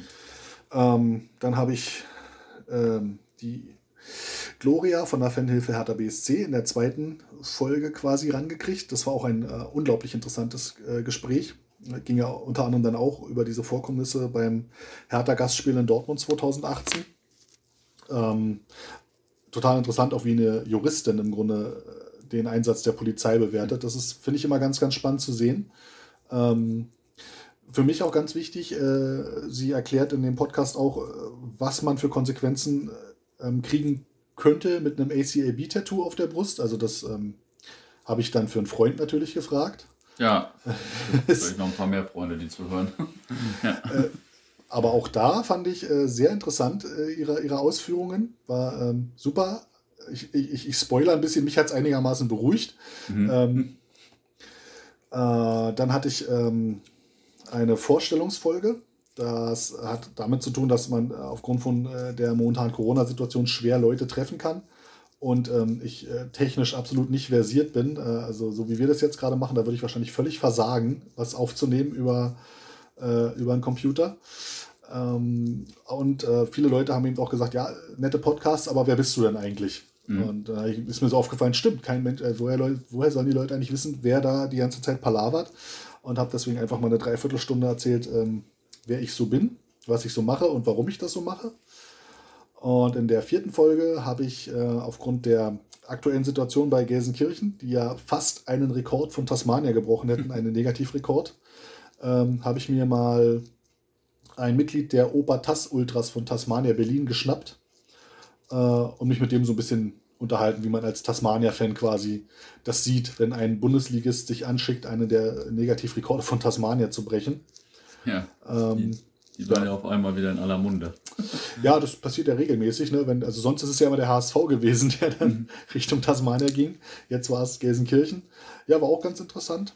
Und jetzt, ähm, ich habe noch ganz viele Sachen in der Pipeline. Also ich habe ganz viele äh, Sachen schon, schon vorbereitet und äh, Leute angefragt. Das ist halt momentan ganz, ganz schwer. Ähm, ne? Wie gesagt, wir haben Corona. Es ist mit dem äh, Markus von den Obertass Ultras habe ich mich zum Beispiel einfach draußen getroffen. Ne? Wenn man, ich habe so ein schön lange, schön lange Mikrofonkabel hier. Mhm. Ähm, da konnten wir dann mit anderthalb Meter Abstand quasi draußen uns unterhalten. Ähm, jetzt haben wir einen Rekordwinter in, in Deutschland. Kannst du also auch irgendwie ganz schwer, äh, ganz schwer machen, dich jetzt draußen unterhalten. Da frierst du fest. Ähm, ja, ich könnte ja, mich sicher. ist nicht die leichteste Zeit für Podcaster im Moment. Nee, Zumindest, wenn man es eigentlich halt schon mag, sich persönlich zu treffen und so, weil ich finde, Richtig. da kommt dann auch schon, also jetzt mal Aufnahmequalität ist äh, je nachdem natürlich besser oder kann besser sein, äh, je nachdem wie Internet und Raum ist und so weiter und so fort. Aber auch die persönliche Atmosphäre in so einem Gespräch einfach, ne? Also das mag ich eigentlich schon sehr gerne. Ja, richtig. Und zumal ich meinen Fokus ganz gerne auch generell auf den Berliner Amateurfußball lenken würde. Mhm. Ähm, und da ist es natürlich ähm, schon so, dann macht es irgendwie, ähm, muss, ich muss ja auch nicht weit wegfahren oder müsste nicht weit wegfahren, könnte halt alles vor der Haustür machen, ist halt momentan einfach, wie gesagt, ja. schwer. Ähm, wie gesagt, und technisch, ich könnte mich sicherlich auch technisch jetzt einfach da ein bisschen einfuchsen, aber klar, was du gerade gesagt hast, die Atmosphäre fehlt ein bisschen und ähm, ich bin auch so ein absoluter Technikmuffel. Ne? Das sind so, ähm, ich verliere auch ganz schnell die Geduld, wenn dann irgendeine Leitung nicht steht oder irgendwas nicht richtig funktioniert. Und dann äh, ist es für mich zu Hause momentan sowieso gerade schwer aufzunehmen, weil äh, mein kleiner Sohn zahnt gerade. Der mhm. ist also auch, wir haben im Grunde auch Glück, dass wir ihn bis jetzt noch nicht gehört haben heute. Aber auch das sind so Sachen, ähm, der ist dann natürlich auch ähm, immer ein bisschen äh, nölig vor der Tür, wenn die jetzt hier zu ist und so. Und das würde mich dann also auch irgendwie nerven, wenn ich zu Hause aufnehmen würde. Also muss ich warten, bis Corona wieder einigermaßen vorbei mhm. ist. Ja, von meiner Seite haben wir auch Glück, weil meine Nachbarn äh, auch relativ ruhig sind. Also die, die sind schon ein bisschen älter und zahnen, glaube ich, nicht, aber. Äh, ja, an, an, an, andersrum sind, vielleicht. Ja, ja, andersrum vielleicht. ja. Super. Ach, laute Nachbarn sind was Schönes. Ja, ja. Ähm, jetzt habe ich noch zwei Abschlussfragen. Welchen Moment deiner Fankarriere würdest du denn gerne nochmal erleben? Das ist die erste. Oh, das ist eine ganz, ganz schwere Frage. Also da habe ich ähm, auch schon tatsächlich früher öfter mal drüber nachgedacht, was so eine Highlight-Situation für mich gewesen wäre. Und ich glaube, die oder der emotionalste Moment der letzten oder meiner letzten Jahre im Fußball war das Tor von Raphael gegen die TSG aus äh, Hoffenheim, äh, als wir die Relegation noch erreicht haben. Mhm. Ähm, das Spiel danach, unmittelbar danach, ist sicherlich der Moment meiner Fankarriere, den ich nicht dann nochmal haben möchte. Diese, mhm. skandalöse Begegnung in Düsseldorf. Aber dieses Spiel gegen Hoffenheim, äh, Im Grunde eine ganz klare Ausgangssituation. Der erste FC Köln muss gegen Bayern verlieren. Da hatte jetzt nur keiner Zweifel dran, dass das passiert. Und äh, wir mussten gegen äh, die Truppe von Dietmar Hopp äh, gewinnen. Und mhm. wir haben 2-1 äh, geführt. Es war also auch schon mit 2-0 Führung, dann der Anschlusstreffer und noch ewig auf der Uhr. Und ähm, dann gab es kurz vor Schluss eine Ecke für, für die Sinsheimer und ähm, für die ging es ja um gar nichts mehr aber die wurden von Markus Babbel trainiert, der im Laufe der Saison bei Hertha gefeuert worden ist und der mhm. wollte nur ums Verrecken nicht in Berlin verlieren. Das, also hat er seinen Torwart mit nach vorne geschickt.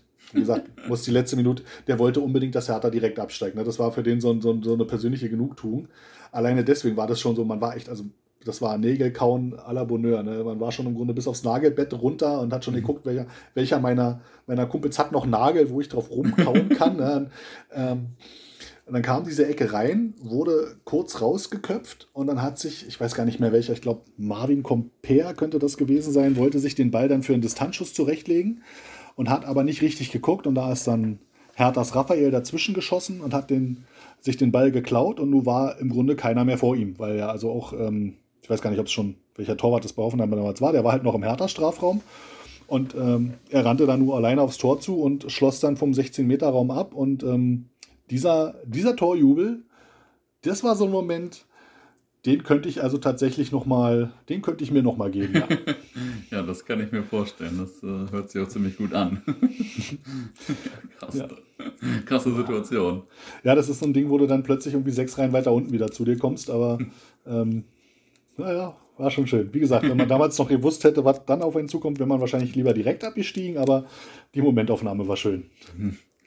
Und jetzt musst du zum Abschluss natürlich noch eine Anekdote aus deiner Fankarriere erzählen. Ja, da hatte ich wirklich Angst vor dieser Frage jetzt. Also ich, wie gesagt, ich, ich stelle die immer so gern, aber ich glaube, die Gegenseite hat meistens Angst. weil, ja, weil es einfach, ähm, weil es einfach ganz schwierig ist, aus, aus, einem, aus einem Fanleben was rauszupicken. Also, mhm. ähm, kennst du ja auch, auch selber. Man hat diese tausend Geschichten und man möchte keiner Geschichte irgendwie ein Unrecht tun, weil man sie nicht als Highlight nimmt. Und ähm, ja, ich habe äh, tatsächlich, hab tatsächlich auch mein eigenes Buch nochmal durchgeblättert, um zu gucken, Mensch, was war denn wirklich gut? Ähm, und habe mich jetzt äh, für unsere oder für eine Fahrt nach Gladbach mit der Regionalbahn entschieden. Mhm. Äh, 2006, also auch noch relativ jung an Jahren und relativ naiv. Der, ach naja, was braucht man, um nach Gladbach zu fahren? Ja, ein Wochenendticket und äh, zwei, zwei Paletten Dosenbier und dann wird es schon irgendwie hinkommen.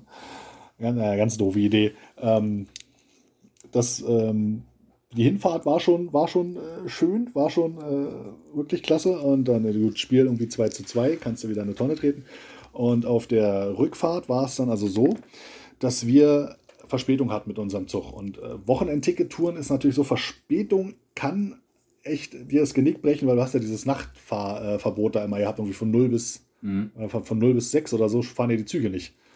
Und wenn du dann ähm, den Anschlusszug nicht kriegst, der dich dann irgendwie zum nächsten Zielbahnhof bringst, dann hast du mitunter ein echtes Problem, weil du dann nicht mehr rechtzeitig nach Hause kommst. Ja. Und wir waren nur also von, ja, ja, das kennen wahrscheinlich tausende Fußballfans. Und wir waren von Gladbach nach Duisburg mussten wir dann auf, auf der Rückfahrt und haben also schon beim Blick auf die Uhr gesehen, also äh, eigentlich ist unser Zug jetzt weg. Das ist im Grunde keine Chance mehr, den zu kriegen, den Anschlusszug. Und ähm, in Duisburg auf dem Hauptbahnhof haben wir dann gesagt, naja, wir gehen jetzt einfach mal aufs Gleis, weil was sollen wir machen? Keine Ahnung. Wir, ne, es hat ja auch kein Mensch sich vorher mit dieser Möglichkeit auseinandergesetzt, dass man eventuell Verspätung haben könnte. Mhm. Ähm, Handys mit Internet hattest du noch nicht. Also musstest du erstmal, so erster Anlaufpunkt, einfach das, das, unser ursprüngliches Gleis. Und sind dann da hoch und haben gesehen, ach, unser Zug war tatsächlich noch nicht da, der hat Verspätung. So, warum hat er Verspätung? Ähm, er kommt aus Köln und ist voller Fans vom MSV Duisburg, die gerade ihr Gastspiel beim 1. FC Köln verloren haben und damit abgestiegen sind. Hm. So, die stiegen dann also auch recht schlecht gelaunt aus, die, die Duisburger, verständlich. Ne? Und ähm, wir waren vier oder fünf, vier oder fünf Hertaner und hatten nichts Besseres zu tun, als dieses klassische Lied anzustimmen, ihr seid die Duisburger und seid im Abstiegsjahr ich kann dir überhaupt nicht sagen, warum wir da nicht auf die Fresse bekommen haben. Wirklich, keine, keine Ahnung. Wir hätten es dermaßen von verdient, aber die waren alle so schlecht gelaunt, dass die uns einfach, weiß ich nicht, die haben uns einfach völlig ignoriert. Und wir haben dann also erst, im, als wir im Zug saßen und der sich äh, in Bewegung gesetzt hat, gedacht, war jetzt auch eine ganz schön dumme Idee. Ne? Also, jetzt, äh, hätte jetzt also auch, das sind dann so die Momente, wo du sagst, musst einen Schutzengel haben. Ne? Und dann, ah, dann, also diese Rücktour war auch einfach legendär, weil dann ging das weiter, dass äh, mein Kumpel Tobi irgendwann gesagt hatte, so, legt euch mal alle schlafen, ich bleib wach, damit wir äh, den, den äh, Umstieg nicht verpassen. Und in dem Moment, wo er das gesagt hatte, klappte er einfach nach hinten weg und schlief. da sitzt er allerdings, was? Wirklich? Und der war auch nicht mehr wach zu kriegen, aber äh, mit einer vollen Inbrunst zu sagen, schlaft ruhig ein, ich weck euch. und, und weg. Also, äh, ich weiß, also der hat dann auch noch, oh, irgendwo in, in, in ich glaube, in, in Braunschweig war das, versehentlich noch einen Trans Transvestiten angebaggert. Äh, da irgendwann so muss nachts um vier oder so gewesen sein. Und er hat dann, naja, wir hatten auch schon was Intus und es war dunkel und auf der anderen Straßenseite lief da so, so eine dralle Blondine und er rief dann irgendwie rüber, soll ich dich mal auf einen Kaffee einladen? Und dann drehte sich er zu uns um und sagte, ja, ich kann dich aber auch mal in den hm, und, äh, ähm, also das war großartig. Dann haben wir noch ähm, eine, eine Sensormattentheorie aufgestellt. Wir haben nämlich festgestellt, dass die Laternen, an denen wir vorbeigehen, die gehen wieder aus, wenn wir dran vorbeigelaufen sind. Und es ist, glaube ich, tatsächlich so, dass es in Braunschweig mit, Bewe äh, mit Bewegungswäldern funktioniert, aber wir haben es damals auf Sensormatten im Boden geschoben und mhm. wir werden seitdem auch nur verarscht. Also seit 2006 wenn wir irgendwo in einer alten Runde zusammensitzen und jemand sagt Braunschweig, dann drehen sich alle zu uns um und sagen, ach, die Stadt mit den Sensormatten. Ne? Ja, hm. Ja, also das war so meine, meine, mein Highlight irgendwie der letzten oder eins der großen Highlights, die oft auch rezitiert werden heute noch. Ja, es hört sich auch nach einer guten Fahrt an, die sich, also im, im heutigen Alter hört sie sich extrem anstrengend an, aber also, ähm, eigentlich hört sie sich ja. in erster Linie extrem lustig an.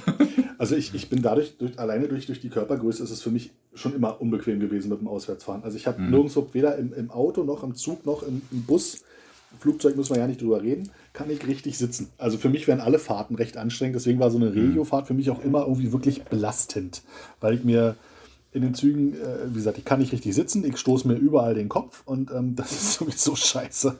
Aber mhm. dann, ja, waren, ich glaube, es waren noch zwölf Stunden hin und 13 zurück oder so. Und ähm, aber ich glaube, wir waren den Sonntag, den Sonntagmittag dann noch bei den Amazwe, aber da bin ich mir nicht mehr ganz so sicher. Ja, Respekt. ja, dann sage ich erstmal vielen Dank für die Anekdote und das ganze Interview natürlich. Ja, danke für die Einladung. Ja, gerne, gerne. Das äh, musste jetzt mal sein. Sehr schön.